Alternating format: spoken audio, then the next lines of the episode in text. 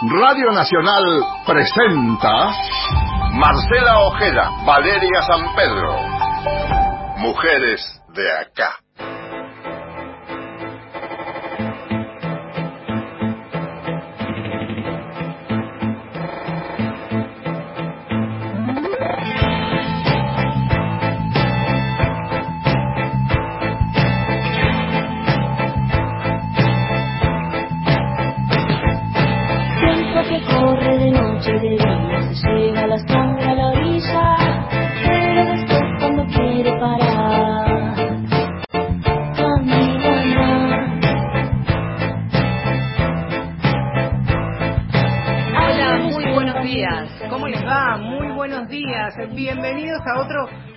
De acá y hasta las 11 de la mañana los vamos a estar acompañando en vivo, por supuesto, exceptuadas del aislamiento obligatorio, preventivo y social, pero aquí estamos, ¿vale? Aquí estamos, tratando de eh, seguir hablando de coronavirus eh, con perspectiva de género. En el debate durante la semana, cada día hablamos con Marce de eh, qué temas pueden interesar también desde una perspectiva y la verdad es que hay muchos y es necesario también volcar la información para quienes están en sus casas cumpliendo la cuarentena y eh, pueden enterarse de qué alternativas, por ejemplo, como hablábamos la semana pasada, en casos de violencia, pedir ayuda.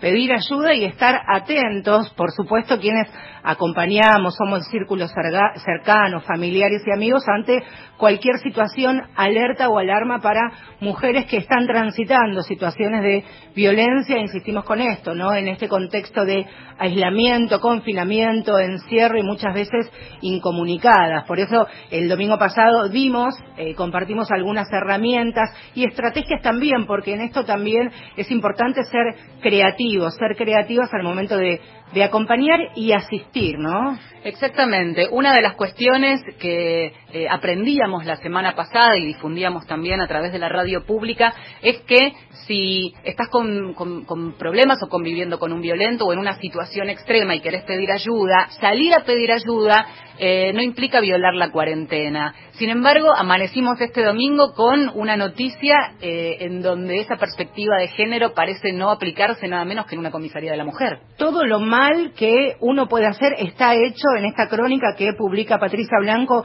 en Infobae. Una mujer el miércoles de la semana pasada se acercó hasta la comisaría de la mujer en la localidad, en el partido de San Justo, en la provincia de Buenos Aires, fue acompañada por quien es su, su, cuñado, alguien de su familia, de su círculo más cercano, porque claro, en este espacio le hemos hablado infinidad de veces, ir a denunciar, romper ese círculo de la violencia, no todas pueden hacerlo en soledad y enfrentarse, tal vez por primera vez, a una situación de denuncia. Entonces el cuñado la acompañó a esta mujer, le toman la denuncia allí en la comisaría, rápidamente se instrumenta la exclusión de, del hogar a este violento pero ese cuñado también tuvo una denuncia, tuvo una infracción. ¿Por qué? Porque no había forma de justificar que estaba violando el aislamiento. Acompañar a una mujer en situación de violencia para pedir ayuda no lo tenían en cuenta como un parámetro posible para salvarlo de, eh, exceptuarlo también de esta, de esta cuarentena. Algo que parece insólito porque si entendemos el contexto de la violencia, una mujer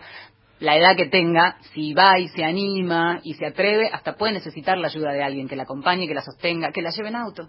Absolutamente. Y tengan en cuenta ustedes también que cuando nosotros contamos estos imponderables, estas situaciones que pasan, me preguntaba hoy esta mañana cuando leía la nota, la crónica de Patricia, ¿qué habrá pasado con esa comisaría antes de la pandemia, no? ¿Qué otras situaciones o circunstancias habrán vivido mujeres que fueron a denunciar situaciones de estas características y se han encontrado muy probablemente con muchas puertas que se cerraban cuando en realidad debiera ser lo contrario. Solamente un apunte, este domingo en el boletín oficial, y tiene que ver con esto, se publicó una resolución, y lo hablábamos la semana pasada también, firmada por el presidente de la Nación a través del Ministerio de eh, las Mujeres, Diversidades y Géneros, que precisamente dentro de el grupo de las mujeres y el colectivo LGBTI y sus hijos, si necesitan ir a pedir auxilio, ir a pedir ayuda o denunciar, están dentro de los grupos que se llaman exceptuados de este aislamiento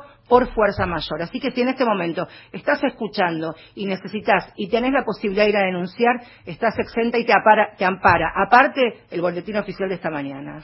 Bueno, queríamos arrancar con esto porque es absolutamente coyuntural del momento y también abocarnos a lo largo de esta hora eh, de programa en Mujeres de Acá a una población muy vulnerable, la población trans, travestis, transexuales, transgénero, eh, una población por estos días aún más vulnerable, eh, teniendo en cuenta que eh, la mayoría, el 90% se encuentra fuera del mercado laboral. Esto implica tener una situación de vulnerabilidad, precariedad y expuesta a ¿Cuál es la vivienda? ¿Cómo se cumple un aislamiento cuando el contexto es precario también en lo habitacional? Porque, como decía Valeria, entre el 80 y el 90% de este colectivo está o estuvo en situación de prostitución y el, aislamiento, el confinamiento, la imposibilidad de salir a la calle y encontrar allí su principal ingreso para subsistir, imposibilita, por ejemplo, el pago de los alquileres. Si hablamos de alquileres en hoteles y pensiones que hoy día hoy día pueden estar pidiendo en la capital federal y en algunos puntos de la ciudad de Buenos Aires entre 800 y mil pesos. ¿Cómo hace alguien? Es la pregunta que tenía con el trabajo sexual y con ese ingreso la posibilidad de pagarlo. Es prácticamente imposible e incluso sumarle la imposibilidad de acceder ahora mismo en este contexto a la formalidad o informalidad de otro trabajo, ¿no? Claro. O a, una alternativa, aún teniendo un, resto de plata, si alguna lo tiene, a una situación de eh, un alquiler, una pensión, un hotel. A propósito de todo esto, además hubo también una noticia ya lleva un, par de semanas, varios días, allí en el barrio de Balvanera. Sí, en el barrio de Balvanera y precisamente en una pensión, el dueño, los dueños de este tipo de lugares que tienen varias particularidades. Por lo pronto que el alquiler se pague al día y en un horario especial y que tienen varios inmuebles de estas características y que algunos también hay que decirlos tienen formas bastante violentas de dirigirse a eh, las mujeres y los varones trans. Antes de pasar a, la primera entrevista, vale, es importante decir que el presidente también, a través de, un decreto de necesidad y urgencia, y en el artículo 2, detallaba que se suspenden hasta el 30 de septiembre, hasta pasando la mitad del año, la ejecución de sentencias judiciales de desalojo, siempre y cuando, por supuesto, el litigio se haya eh, promovido por el incumplimiento del pago, ¿no? Del cobro de este alquiler. Así que tienen por lo menos esta protección. ¿Basta? ¿Es suficiente? Bueno, probablemente no, pero claro, no es no pagas y te saco a la calle en un momento en el que hay que guardarse. Silvana Chocobar eh, es parte de esta lucha allí en el Hotel Saavedra, en Balvanera, este hotel que pretendió ser desalojado, cuyo desalojo resistieron eh, al menos tres personas, travestis y trans, eh, y le damos la bienvenida a mujeres de acá, vía telefónica por esta misma cuestión. Hola Silvana, buen día, Marcela y Valeria, te saludamos. ¿Qué tal? ¿Cómo estás? ¿Todo bien? ¿Todo en orden acá? Buen día. Bien, gracias a Dios, todo en orden. Bueno, todo en orden eh, ya es este un, adelanto positivo en medio de un contexto de mucha incertidumbre, ¿no es cierto? ¿Cómo está la situación hoy? Eh, no, mira, él arregló, eh, llegó un convenio con la policía y con gente de la legislatura, eh, de varias instituciones que nos ayudaron, así que no nos pueden sacar, por el momento no nos pueden sacar. Pero se, se, vivieron momentos de mucha tensión. Sí, demasiado, demasiado porque es una persona bastante agresiva, y quería que le pagáramos todos los días. Imagínate, yo trabajo en la zona roja de Palermo, a pesar que ya soy mayor, pero no podía salir a trabajar y de hecho estoy con la cuarentena como corresponde. No voy a salir ni tampoco voy a meter a nadie en mi casa. ¿Cuántos años tenés? 56. Silvana, una buen día. Una particularidad es a decir que Silvana tiene 56 cuando sabemos que la expectativa de vida de la comunidad trans, por lo menos en la región, es entre 35 y 40 años, la mitad de la expectativa de vida de, de, las mujeres. Silvana, te quería preguntar cómo es en el día a día. Igual escucho muy poco, si podrías levantar el sí, te quería preguntar cómo es el día a día en el encierro, el confinamiento, no tener un ingreso tu historia particular y también con la de otras compañeras que seguramente están intercambiando esta situación que viven.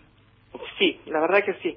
Bueno, nosotros, gracias a Dios, con la ayuda de distintas instituciones que nos definen a nosotras dentro del colectivo trans, eh, tenemos provisiones que nos acercan a esos, ¿viste? Que son varias. Y después con el tema de eso, de algunos gastos que tenemos, mi familia me pasa dinero a través de una cuñada mía que vive acá cerca, y eso, para poder tener para los gastos diarios, que sé yo, cosas de higiene que no me traen, poder comer un pollo, un pedazo de carne, esas cosas. que no me traen obviamente la provisión. Y eso, así que vivo encerrada acá. Yo igualmente hice cuarto de ingeniería civil, así que estoy preparando unos prácticos para poder ver si puedo entrar en un colegio donde enseñan a chicos trans, gays lesbianas. Ahora cuando termina la cuarentena, obviamente, en Mochafri, no sé si tienen conocimiento de eso. Sí, ya hemos hablado del Mocha sí, eh, que también está, dicho sea de paso, en un, ratito lo vamos a sumar por redes sociales, están haciendo una campaña de donaciones, seguramente parte de esas donaciones que les han, que les han llegado. Sí, por eso te decía el Mochaceli, AMAT, eh, después tendríamos la parte de INADI también nos traen, acá la comuna número 3 también nos traen provisiones. ¿Cómo se hace para...? Porque vos decís, bueno, más o menos ahora con una orden judicial y con estas donaciones la van llevando, una cuarentena que además se extiende y probablemente se extienda. Pero el día a día con el, dueño de un hotel que ya pretendió desalojarlas, que en el trato diario debe ser eh, también violento, ¿cómo, ¿cómo se hace? ¿Cómo se sobrelleva? Mira, con el tema de que viste que tiene restricciones para llegar a nosotros, no nos está molestando en estos momentos, la verdad. Sería Mentiras si te digo que sí lo hace porque yo ni lo veo prácticamente. Yo estoy acá todo el día encerrada, bajo a cocinar y nada más que eso. Y después vengo, veo televisión, hago cosas que necesito hacer y así estoy. Recibo las provisiones cuando me llaman para recibirlas abajo y nada más, estoy un poco nerviosa. No, tranquila, tranquila. ¿Cuántas compañeras son? Eh, ¿Cuántas eh, compañeras Somos, mira, somos tres chicas trans eh, tres chicos gays y un chico que trabaja acá por la zona, ¿viste? Compra sus cositas y las vende como se llaman manteros, algo así. Somos siete personas. Bueno, él también. A que la comunidad nos trae provisiones. Después hay otras más, pero no sé, parece que ellos pueden trabajar o tienen sueldo, no sé la verdad. No los conozco mucho. ¿Cuánto te, te cobra hoy día eh, cada jornada el, el dueño del hotel, el dueño de la pensión? 800 pesos. Por día. Por día. ¿Y cómo se hace? Digo, puede seguramente el acompañamiento, la ayuda, el ahorro, pero seguramente tal vez no en el hotel donde estás vos, pero tendrás conocimiento de otras compañeras en distintos puntos del país que esa guita no ingresa en el día a día y aunque no las puedan desalojar, también es una situación de, incertidumbre día a día. Y sí, obvio, tal cual es así. Pasa de que con él firmamos unos pagaré, no sé, parecen recibo, sí. ¿viste? De la deuda. Nos hizo firmar con todos los datos nuestros del, del DNI y como que cuando nos levantemos, salgamos de la cuarentena, digamos, nos levantemos por decir, este, empecemos a achicarle la cuenta. Eso es lo que me hizo. Atención con esto, o sea, lo que vos estás diciendo es que, y esto puede aplicar también a distintas situaciones, tras el decreto de necesidad y urgencia firmado por el presidente que suspende los desalojos, esto no implica que se exima del pago, es decir, vos vas a ir acumulando una deuda. Claro, ¿Hiciste el cálculo de cuánto vas a terminar debiendo cuando se termine la cuarentena? 20 mil. Es mucha plata. Es demasiado, sí, la verdad que sí. Bueno, pero hay que pagar, ¿no? ¿Qué es eso? Igual esperemos que cuando salgamos de esto se pueda trabajar mejor. Digo, porque todo el mundo va a necesitar hacer cosas, trabajar, generar, así que me imagino yo de que esperemos poder trabajar mejor. Te quería preguntar, Silvana, también en lo que tiene que ver con, por supuesto, la urgencia es de pagar la olla, de pagar, en este caso, eh, la habitación de la pensión o del hotel. ¿Qué pasa con las otras necesidades? Por ejemplo, de si alguna compañera eh, está atravesando alguna situación de, de salud y necesita medicación, necesita acercarse a la salita, necesita acercarse al hospital, bueno, mira, gracias a Dios nosotros ninguno tuvimos ningún problema de salud. La verdad que eso es así. Así que me imagino que si alguna sale con algo raro, que sé yo, con algún resfrío, algún dolor o alguna dolencia en el cuerpo, tendrá que ir al Fernández porque es donde mejor nos atienden. El Hospital Fernández siempre está abierto a la atención de las chicas trans de una manera muy, muy, muy, muy buena. Es interesante también el dato, saber que hay un lugar amigable. Hay hospitales donde realmente te maltratan. ¿eh?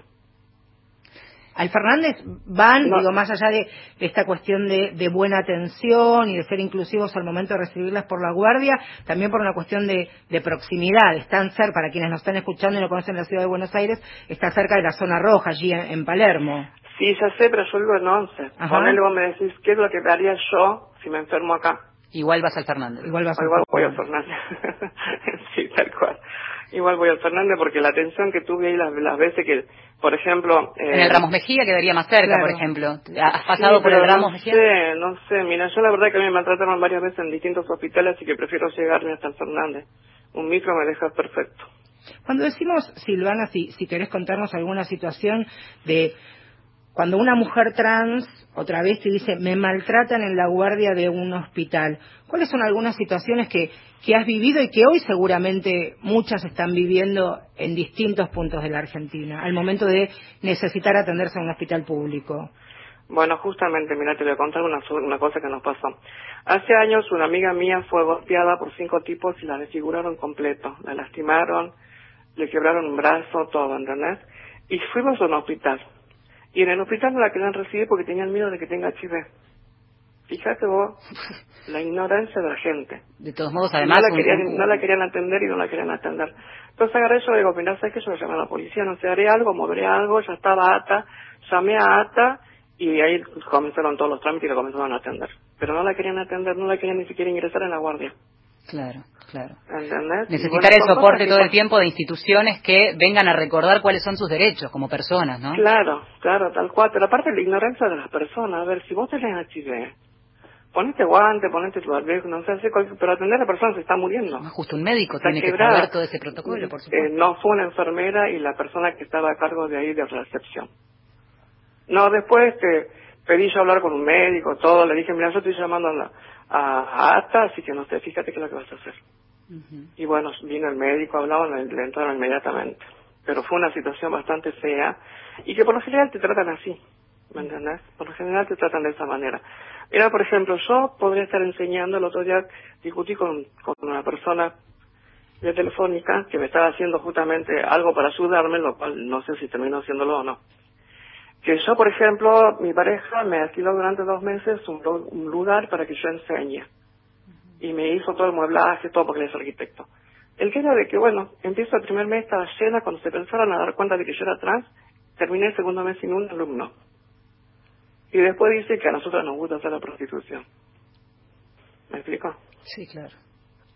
También, Silvana, te, te quería hacer esta pregunta, que esta situación de aislamiento obligatorio también dejó en evidencia y dejó claro, dejó ver eh, para muchos que no tenían idea, que supongo que deben ser bastantes o aquellos que no, no quieran verlo, las condiciones precarias ¿no? y de, extrema vulnerabilidad que, que están eh, las trans desde hace muchísimo tiempo, ¿no? Sí, tal cual, efectivamente, sí. Por lo general, viste vos que la mayoría se desquita con la minoría por distintas cosas, por sus mismas miserias, o lo que fuere, qué sé yo. Por ejemplo, al hicieron una nota en Crónica, te puedo buscar en Google. ¿Viste? En Crónica me hicieron una nota y después comentarios de una, dice agarre un, decirle a esos, a esos así, que agarre, dice este, una escoba, un, un lampazo o algo y vayan a limpiar a la gente que necesita que le limpien la casa. Mirada inclusiva. Tenemos mucho trabajo por hacer. Eh, bueno, de alguna manera, este tipo de, espacios en la radio pública que llega a los distintos rincones del país, eh, tratamos, intentamos de arrimar ese granito de arena para que empiecen a cambiar las cosas, ¿no? Sí, la verdad que sí, pero todavía creo que falta demasiada educación de la gente. Sí, demasiado, demasiado. ¿Viste? Ayer, por ejemplo, salí acá a la vuelta a comprar y vino un chico que está anda por ahí por la calle pero me platillo. Yo apenas tengo para mí y me empezó a insultar y decirme todo, ¿qué necesito yo para que me aprueben darle dinero a la gente? Está loco. Claro, como, claro, para circular un peaje, ¿no? Claro. claro, no necesito la aprobación de nadie. Fui aprobada por mi familia y para mí eso es suficiente. Y por la ley que te aprueba encima. Aparte, gracias a Dios, gracias a Cristina. Mira que empezó con el tema del documento, te juro, fui la primera en a cambiar el documento. Cuando salió la ley esta, pero urgente, pum, allá. Silvana, un placer hablar con vos. Vamos a estar acompañando. ha servido para algo, que la gente se haya. Lo que pasa es que me encontraste muy nerviosa. No, y estemos en contacto porque me parece que también, más allá de que ahora estén tranquilas por también lo que fue la resistencia a ese desalojo, esto puede variar, esto puede cambiar. Eh... Tal cual, porque, perdón te interrumpa, porque esta es una persona bastante, mm. viste, que un día amanece bien, al día siguiente ya quiere que le pague y así. No sé, es bastante no, y habrá que ver también esa deuda acumulada, de qué manera se puede encarar. No es, bueno, es cierto que ustedes lo deben, pero también hay mucho abuso por parte. ¿eh? Así que eso es importante también, seguir en contacto y tender estos puentes y estos lazos. Así que Quedamos en contacto. Te agradecemos bueno, mucho. muchas gracias. Espero que te haya servido de algo para informar a la gente. Y si estuve muy nerviosa, pido mil disculpas. No pasa nada, impecable. Un abrazo grande. Buenos días, gracias, muy amable. Bueno, muy fuerte, ¿no? El, el, testimonio. Vamos a trazar ahora en un ratito un mapa de lo que está pasando también en distintos lugares del país con esta situación de extrema vulnerabilidad, ¿eh? Tenemos música. Claro que sí. Y la que llega es Susie Jock claro. con su Traviarca, no podía faltar claro. este disco homenaje a Loana Berkins y a todas las sin nombre. Celebrándotelo, Ana, andará este guainito, y entra lo canto, hermana, baila vieja chichinita, invocándolo a tu nombre, como antaño a Cristo, ahí bailándotelo,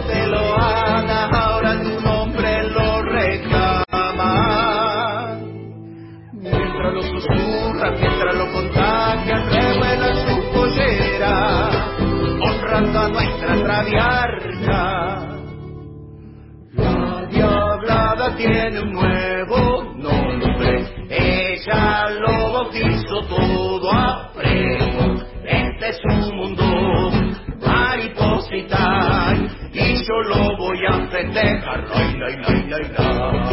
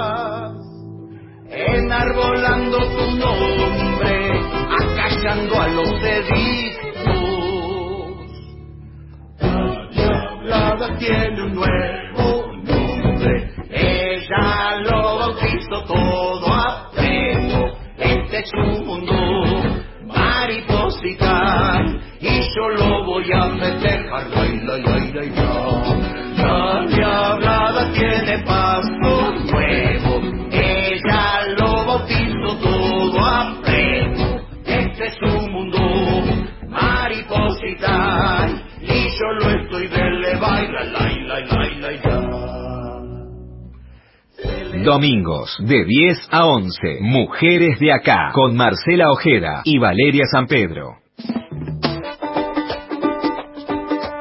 Hasta las 11 nos quedamos y acompañamos a todos quienes están haciendo la cuarentena, tomando mate individual, cafecito. Ay, extraño tomar mate. Uy, compartir. Compartir. compartir. sí. No estoy tomando tanto mate. Sí, en casa sí, pero cuando estoy en grupo no hago mi mate individual.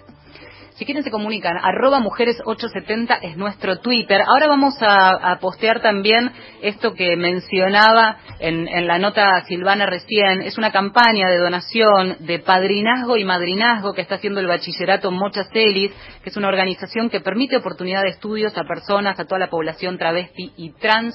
Eh, ya en su momento teníamos ganas durante este programa de hacerles una visita. Vamos a sacando ir. la radio a la calle. Sí, vamos a ir. Pero bueno, ahora vamos a postear para quienes quieran, se suman con estas donaciones. Sé que llegan y llegan a quienes realmente lo están necesitando. Es importante también y siempre desde este espacio nos, nos propusimos hacer un mapeo, no una recorrida bien federal, no solamente lo que pasa, por supuesto, en la capital federal y en el conurbano, sino sacar fotos para poder todos entender esta película de lo que estamos viviendo en nuestro país. En este contexto, insistimos, de aislamiento obligatorio, del avance del COVID-19 y cómo afecta este, esta avanzada de la enfermedad a los colectivos, a los grupos más vulnerables, barra más desprotegidos. Hablábamos en la capital federal, pero también les quiero contar lo que pasa en otras provincias de nuestro país y que eh, las protagonistas son el, el colectivo eh, trans, travesti y transgénero. La provincia de Neuquén y ya en este mismo espacio hemos escuchado a la hermana Mónica Astorga,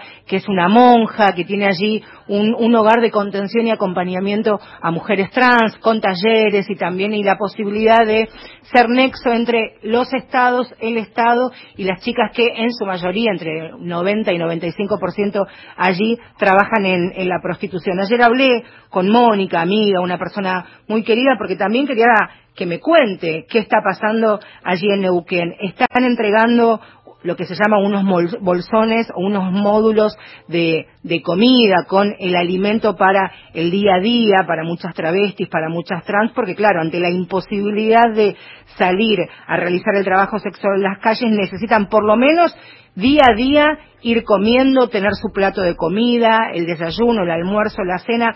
Cuando comenzó el aislamiento social y obligatorio, todos los viernes recibí aproximadamente 45 pedidos allí la hermana Mónica Astorga. El viernes pasado esto se duplicó casi, ya llegaron a más de 85. Me contaba Mónica ayer que están trabajando, y después le vamos a preguntar a una funcionaria del INADI, con la filial del INADI que tiene en esa provincia, pero también me contaba una realidad, por eso yo le preguntaba a Silvana, esta imposibilidad de pagar el alquiler de las pensiones o de algunas habitaciones que se comparten entre tres o cuatro chicas, también lo que significa en algunas provincias y algunas ciudades esto, ¿no?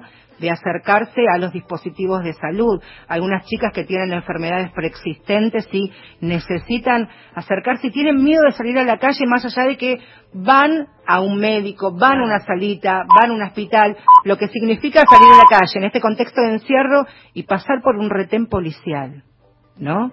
Lo que significa para este colectivo aparte de todo esto, tener que justificar adelante de un policía que vas al médico, porque como bien sabemos también, mucho depende en estos controles la suerte que tengamos con quien lo hace, ¿no? toca. Estamos en Mujeres de Acá y hasta las 11 nos quedamos. Marcela Ojeda y Valeria San Pedro son Mujeres de Acá. Unidos por Nacional, reconstruyendo la radio pública.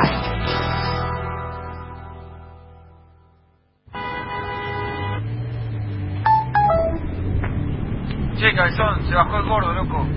¿No hace la gamba mañana para el partido? Ok, vale. No nos vaya a colgar, loco. Sabes, no, porfa.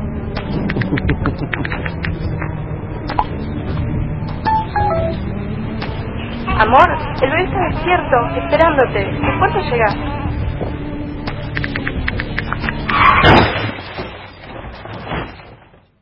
Recibiste el mensaje. El celular al volante mata.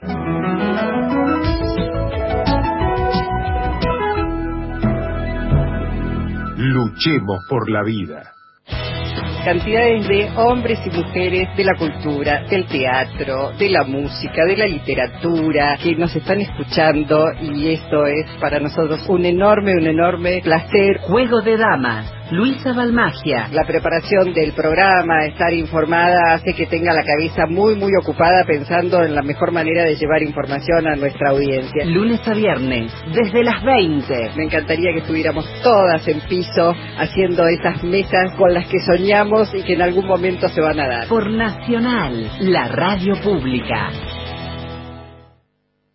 Ahora, Nacional, en todo el país. 10 de la mañana, 32 minutos. Hola a todos, soy Mauro Los Tequis y bueno, quiero invitarlos a que te queden en casa al igual que lo estoy haciendo yo. Por respeto a los demás, por respeto a nosotros mismos, respetemos a toda la gente que está cuidándonos, a todos los médicos, a toda la gente que está relacionada con la salud que pone en riesgo su vida para cuidarnos a nosotros. Tomemos conciencia, quédate en casa junto conmigo casa. Cuídate, cuidanos. Nacional, la radio pública. O llamo para felicitarlo. Me parece muy bueno que pasen del bueno. Y los quiero felicitar por la maravilla esta que estamos oyendo. La verdad que lo escucho con mucha, pero con mucha atención. Los felicito por la enorme tarea cultural que realizan. Esta Radio Nacional, que es la única radio que escucho. La programación de hoy realmente fue fantástica. Si quieres escucharte por la radio pública, llámanos desde cualquier lugar de la Argentina al 0810 222 0870. Gracias Radio Nacional. Nacional. La radio está excelente. La radio pública. No estamos de vacaciones. En la cuarentena seguimos educando. 14 horas diarias de contenidos educativos en la TV pública, en Canal Encuentro, en Paca Paca y en más de 50 canales de todo el país. 7 horas diarias en Radio Nacional y sus 49 emisoras en todo el territorio argentino. Con las maestras y maestros, en la radio y en la tele, seguimos educando. Mujeres de acá. Mujeres de acá. Marcela Ojeda y Valeria San Pedro. Por Nacional.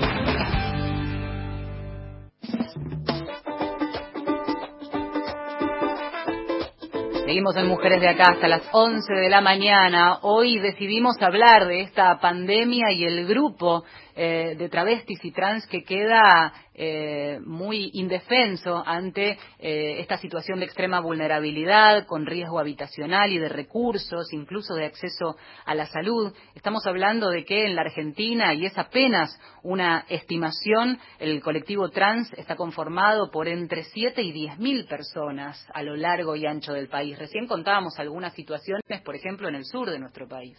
En el sur de nuestro país, en la provincia de, de Neuquén, estas historias se van multiplicando, parecen réplicas, ¿no? En distintas ciudades y espacios de, de la Argentina y es fundamental cuando uno escucha o intercambia historias con no solamente referentes, sino también quienes están expuestas en el día a día a estas situaciones, a estas circunstancias de articulación. Lo importante que es eh, la presencia de los militantes, los activistas, las organizaciones sociales, las organizaciones políticas, que de alguna manera también son las encargadas de articular el reclamo, lo urgente, lo necesario con las políticas públicas por parte de los estados. Vamos a viajar virtualmente, por supuesto, a la provincia de, Tucumán, porque allí una de estas organizaciones, Unión, el colectivo Trans Travesti, Unión Trans, así se llama correctamente, de aquella provincia, también están trabajando, acompañándose, armando alianzas, tejiendo redes, como, como decimos habitualmente. Por eso nos parecía importante escuchar lo que está pasando en la provincia de Tucumán. Por eso, una de sus integrantes de la Junta Directiva de Trans Unidas Tucumán, Abigail Andreo, nos contaba en este testimonio lo que pasa en su provincia. La situación acá en las chicas trans de acá de Tucumán. Eh, hay muchas chicas con muchísima necesidad, todo el colectivo trans está pasando necesidad, no tan solo las que ejercemos la prostitución, hay chicas que son peluqueras, que son maquilladoras y otras profesiones que trabajan el día a día y también las están pasando mal. Bueno, todo esto la organización Trans Unidas Tucumán comenzó con un grupo de chicas, de amigas, que decidimos eh, reunirnos y empezar a trabajar más que nada, primero principalmente era por las chicas que somos trabajadoras sexuales y las cuales nos está golpeando fuertemente esta situación.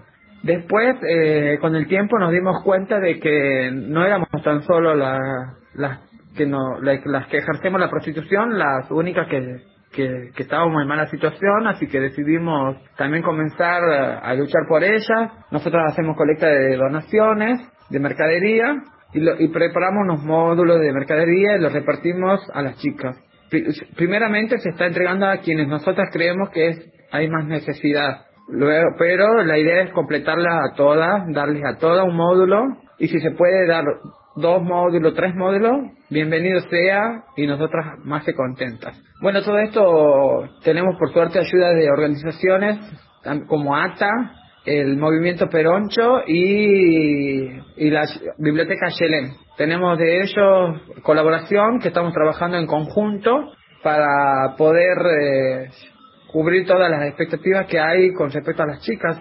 Más que nada, como te dije, a las que más necesitan, que son nuestra prioridad en este momento.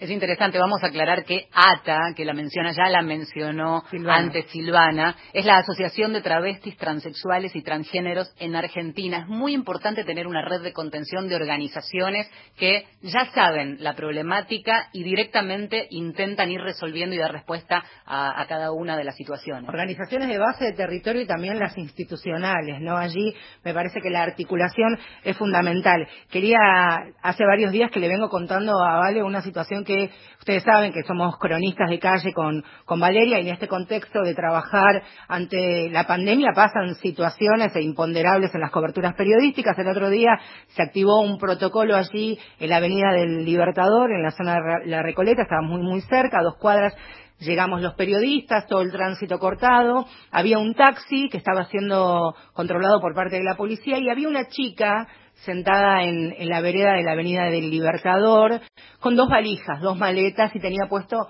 un barbijo. Por supuesto no nos podíamos acercar por una cuestión de, cuidados, entonces yo empecé... Eh, a los gritos. empecé a los gritos, digo, ¿estás bien? ¿Te sentís bien? Sí, me decía, le digo, ¿te tomaron la fiebre? Sí, no tengo fiebre. ¿De dónde venís? Vine hace tres días de España, me dice. Y le digo, ¿y qué pasaron estos tres días? Nada, llegué. Todo esto quiero que imaginen el contexto de estar gritándonos en el medio de, una avenida, la policía, el retén de, seguridad. No tenía eh, datos en el teléfono como para poder hablarnos avenida de por medio. Me cuenta que es de, es de Salta, que se llama María Fernanda, entonces lo que le digo es, dame algún teléfono a algún familiar porque están llegando los móviles de televisión y te va a ver tu familia y puede que se preocupen ante esta espectacularización que estaban haciendo. Hablo con su mamá en Salta. La historia brevemente la resumimos de esta manera. Eh, María Fernanda había llegado efectivamente hacía tres días en un vuelo desde Madrid, Chile, Argentina. No le habían hecho ningún control ni protocolo a pesar de venir de una zona complicada. Llegó a Buenos Aires y su idea era llegar acá y volver a Salta a su a su provincia, estar con, con su mamá. Había ido a trabajar a España de, a trabajar de, en la prostitución, no pudo, estuvo tres días en la calle, no le alquilaron, no le dieron la posibilidad de incluso con euros. Teniendo plata, no teniendo plata, euros tenía. Después hablamos cuando cuando pudimos hablar más, más profundamente. Lo cierto es que rápidamente María Fernanda la llevan en una ambulancia al hospital Ramos Mejía, ahí estuvo dos días, se le hizo el, hisopado, dio negativo, no tenía ningún síntoma que pudiera darle sospecha que eh, tenía coronavirus, le dieron el alta, está pasando todos estos días de cuarentena obligatoria en un hotel aquí en la capital federal y una de las instituciones, agencias del Estado que que actuó, que me enteré casi de casualidad y por bien, digamos, este fue el INADI. Bueno, cruzando la información y ahora vamos a sumar entonces justamente a la directora nacional de Políticas y Prácticas contra la Discriminación del INADI, es Ornela Infante, y le damos la bienvenida a Mujeres de Acá. Aquí Marcela y Valeria te saludamos. Hola Ornela. ¿Cómo están? Qué gusto escucharlas y aprovecho para saludar, por supuesto, a toda la audiencia.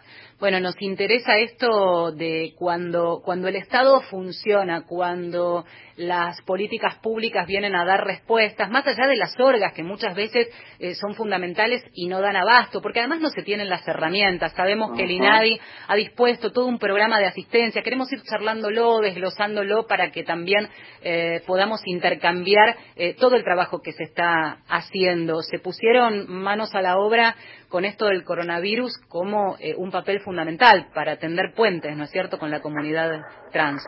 Sí, así es. La verdad que tengo que reconocer la voluntad política de la doctora Victoria Donda, la compañera quien está conduciendo el, el INAGI este, como titular, eh, porque nos pusimos, como ustedes dicen, manos a la obra, dado a que nos llegaban este, infinidades de casos de, primero de violencia institucional, que después tendríamos que hablar un, un poquito de eso, pero también de esto que ustedes estuvieron tocando durante todo el programa, de las violencias que de distintos puntos, ámbitos, estructuras que vivimos las personas trans y que también nos iban llegando desde las organizaciones como ATA, la Federación, este, en Capicúa, el Frente por la Igualdad, estructuras nacionales que este, no solo están en las provincias, sino que también tienen representación este, en las localidades más pequeñas. Por ejemplo, en Chipoleti, de donde yo soy, había diversos casos de violencia institucional de parte de la policía hacia este, gays, hacia lesbianas, hacia personas no binarias y por supuesto tuvimos que este, armar un dispositivo con, con Victoria Donda y desde allí en un trabajo articulado con las cosas que nos iban llegando a través de WhatsApp, redes sociales, este, íbamos interviniendo. Y este, y como ustedes recién lo decían, eh, no solo en estos casos que de estas mujeres que habían querido ser este, desalojadas o de las chicas que vinieron de España por, y acá quiero agradecerle a María Belén Correa, una histórica militante trans que está haciendo la cuarentena en Argentina, que vive en Alemania y que le iban llegando estos casos e inmediatamente nos iban derivando para poder dar respuesta. Así es que pudimos enviar a otra compañera Salta, agradecer por supuesto a la ministra de Seguridad que inmediatamente en comunicación con Victoria Donda armaron el, dispositivo para que esta compañera también tenga el hotel para estar cumpliendo la cuarentena, como también el dispositivo para ver la violencia institucional que están llevando las fuerzas y que el presidente fue muy claro, ¿no? La Argentina de los vivos, oportunistas y aquellos que no cumplen con la ley se terminó. Ornella, ¿cuáles son, eh, así empezamos a, a, desglosar y abrir las puertas, cuáles son hoy día los programas que en articulación con otros ministerios lleva adelante el INADI en este contexto de emergencia sanitaria? Bueno, mira, nosotras justo antes de que empezara esta emergencia, junto a Victoria Donda, le habíamos presentado al secretario de Economía Social, Emilio Pérsico, este, un programa de inclusión trans, lo cual fue hablado con el ministro y el presidente lo comentó hace unos días este, al aire en un programa de televisión y al otro día llamó a Victoria para que aceleráramos un poco este, este programa, porque la, la población trans es una población que lamentablemente tenemos una expectativa de vida de 35 o 40 años por la discriminación y la falta de acceso a políticas públicas. Nosotros recién desde el año 2003 comenzamos a gozar de una democracia este, y en el año 2012 recién tener un DNI que nos representara con nuestra construcción identitaria. ¿Se imaginan que hasta el día de la fecha, más sumado los cuatro años de neoliberalismo, porque también parecería que no existieron, este colectivo quedó destrozado. No, no, por supuesto, y de eso venimos hablando. A ver, yo tengo un punteo de las cosas que eh, estuve viendo, incluso que están difundidas en la página del INADI. Programa de asistencia, con trabajo de inserción, un programa de protección del trabajo, que esto vendrá después, porque claramente con el aislamiento, pero es interesante ir tendiendo puentes. Pero lo urgente... ya, están, las cargas hechas, incluimos más de 4.000 personas en las cuales encontramos varias compañeras trans mayores de 60 años en edad de jubilarse y que, que sin embargo no van a poder hacerlo. Por eso también estamos ideando una política al respecto. Bien. Este, también, por supuesto, el presidente eh, anunció que las personas iban a poder acceder a una política pública de un depósito de 10 mil pesos en el cual varias compañeras también este, han sido cargadas y hemos colaborado desde el INARI para estas cargas. Está, muy bien este dato, aclaremos esto, o sea, encuadran dentro de esta asistencia de 10 mil pesos eh, por la situación de vulnerabilidad, de que, en definitiva, dentro del marco claramente eh, por fuera del trabajo formal, ejercen en su mayoría a través de la prostitución. Sí, el trabajo sexual o aquellas que están en, prostitución o aquellas que estamos en riesgo de prostitución también, porque hay compañeras que tienen su trabajo registrado, hay compañeras que lograron ser emprendedoras, hay compañeras que pudieron llevar adelante este, un, un emprendimiento. En el momento que no tienen sus ingresos, esas personas vuelven a estar en riesgo de prostitución. Por eso el Estado debe estar presente y por eso es muy importante muy importante dimensionar de que las políticas hacia las personas trans no son un privilegio, sino son derechos humanos, derechos básicos que como gobierno, como Estado, debemos estar presentes para todos los sectores, pero también para aquellos y aquellas que no entramos en el binario este, macho, hembra, varón, mujer, pene, vagina de la sociedad. Totalmente. Te quería preguntar también algo que, bueno, estabas escuchando el programa, también nos, nos preocupa y nos ocupa. ¿Qué pasa con el sistema de salud, no? Ante alguna urgencia o incluso ya pacientes de algunos hospitales, no solamente en la capital. Quisiéramos salir esto de, también esta mirada de, privilegio que tenemos quienes vivimos en, la capital, en la provincia de Buenos Aires, si están garantizados, por ejemplo, lo que pueden ser eh, darle continuidad a los tratamientos de aquellas que pudieron acceder yendo a un hospital que haya sido amigable al momento de recibirlas. Sí, mira, la verdad que estamos en comunicación permanente con la dirección de VIH, con Sergio Maulén, justamente eh, ayer y hoy mismo temprano le mandé un mensaje muy temprano en la mañana. Estamos llevando acciones para que esto no suceda. También desde el INADI hemos llevado acciones para, eh, en conjunto con el programa de VIH, enviar medicación a aquellos y aquellas que quedaron fuera de nuestro país y están cumpliendo la cuarentena. O sea, estamos garantizando todo lo que las compañeras nos demandan y, por supuesto, mejorando los canales de comunicación para que este, nos llegue esto. Si bien hay una articulación con las organizaciones sociales, las organizaciones LGBT, las organizaciones trans, pero también este, tenemos que eh, aceitar los canales de comunicación con los diversos funcionarios en las provincias. Claro, fundamental. Hablando de las provincias, nosotras contábamos más temprano situaciones de ayuda de organizaciones en Neuquén, la situación eh, en Tucumán también. Eh, leía que el INADI también intervino para frenar desalojos en otras provincias, en Río Gallegos, en Tucumán, en Villa María, Córdoba. Sí, la verdad que este, agradecerle ahí a las compañeras referentes de las organizaciones como ATA, como, como AMAR, que nos hicieron llegar este, los casos para que podamos, junto a Victoria Donda y nuestro equipo de abogados y abogadas, este, trabajar para evitar estos hechos que Parece que hay un sector de la sociedad que dice, esta ley cumplo, esta ley no, este DNU lo entiendo, este DNU no, y eso se debe determinar, y sobre todo este, en estos momentos de la pandemia. Logramos frenar los desalojos, estamos recibiendo este, denuncias y muchas veces los podemos resolver con un llamado telefónico porque este, hay personas que eh, son vivos eh, o vivas y quieren eh, violentar y vulnerar los derechos de las personas que históricamente fuimos olvidadas, pero aún no dimensionan que con el gobierno de, de, Alberto Fernández y de Cristina Fernández, hoy volvemos a tener un Estado presente y como hace unos días dijo Alberto, un Estado presente como nunca antes había estado.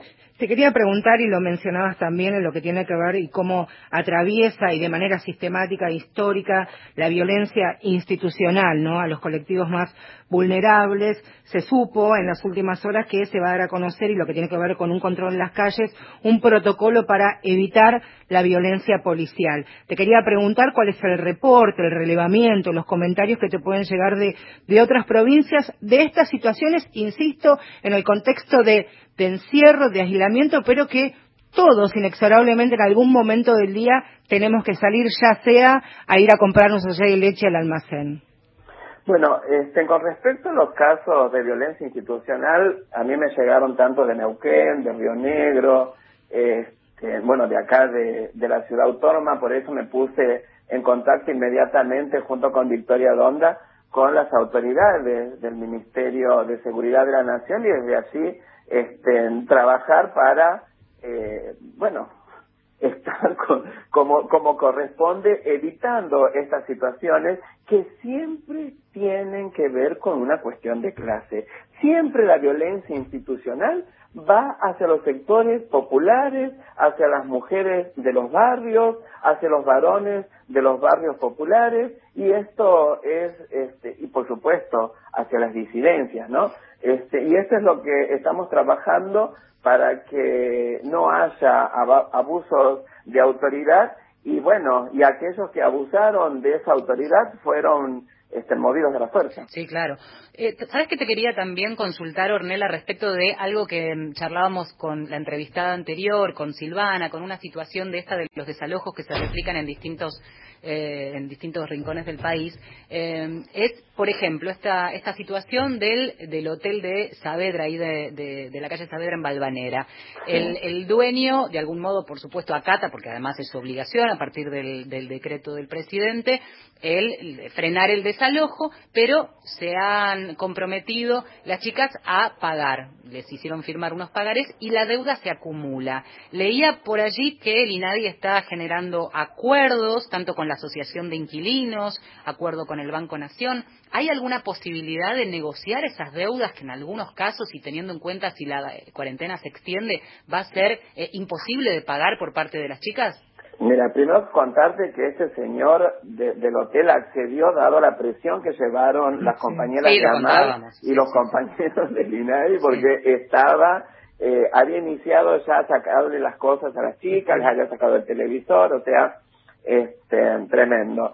Eh, la de los firmas de los pagarés, la verdad que me parece este, otra acción oportunista de este señor. Y por supuesto, eh, con Victoria estamos en contacto con la Federación de Inquilinos. Victoria inició este, unas acciones en el Banco eh, de la Nación y en el Banco Central para la actualización de los datos y se nos deje de violentar y de vulnerar nuestros derechos, como a mí, por ejemplo, este, y en ese marco también diversas acciones para lo que viene después.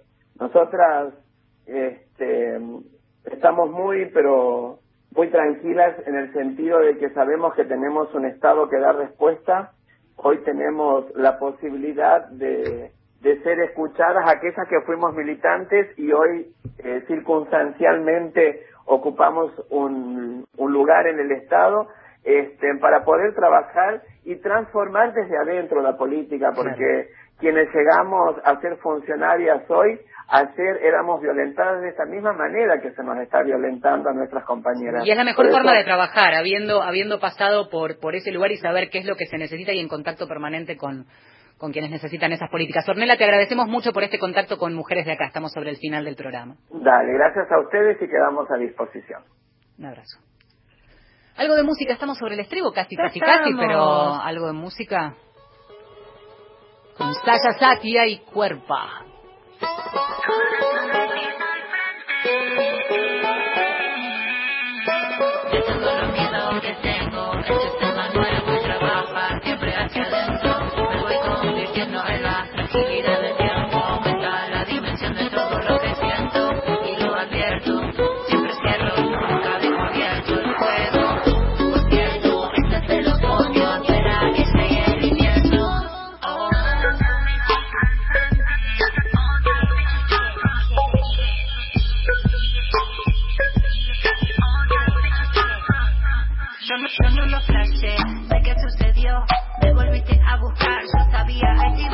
Sé que cuando soñas conmigo te aspira a recordar, no logras cerrar. Ya, ya no sé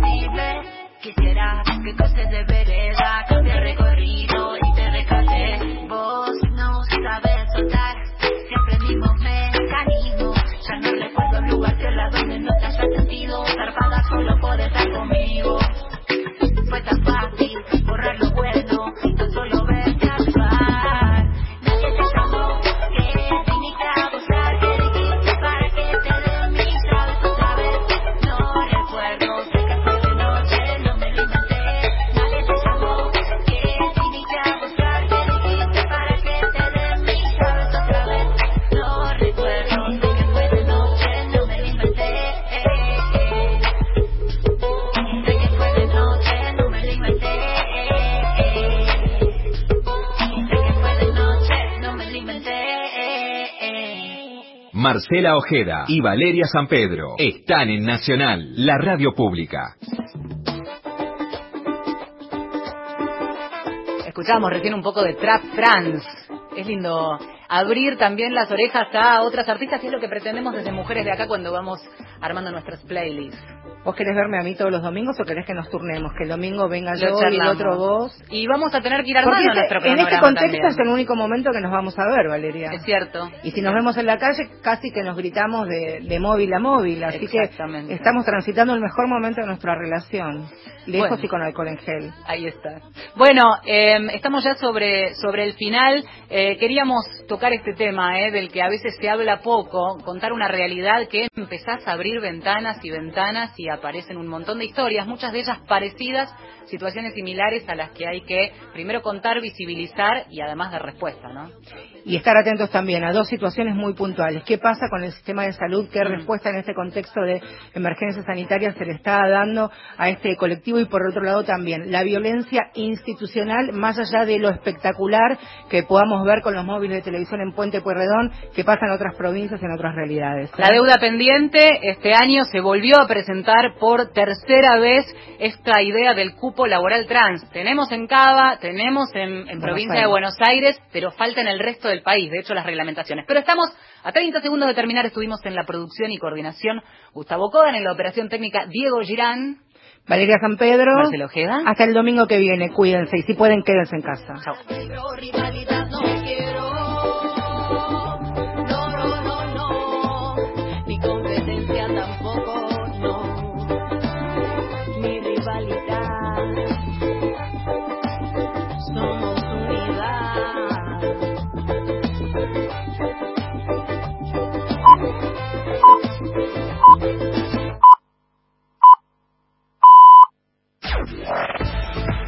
Nacional Noticias. El país en una sola radio.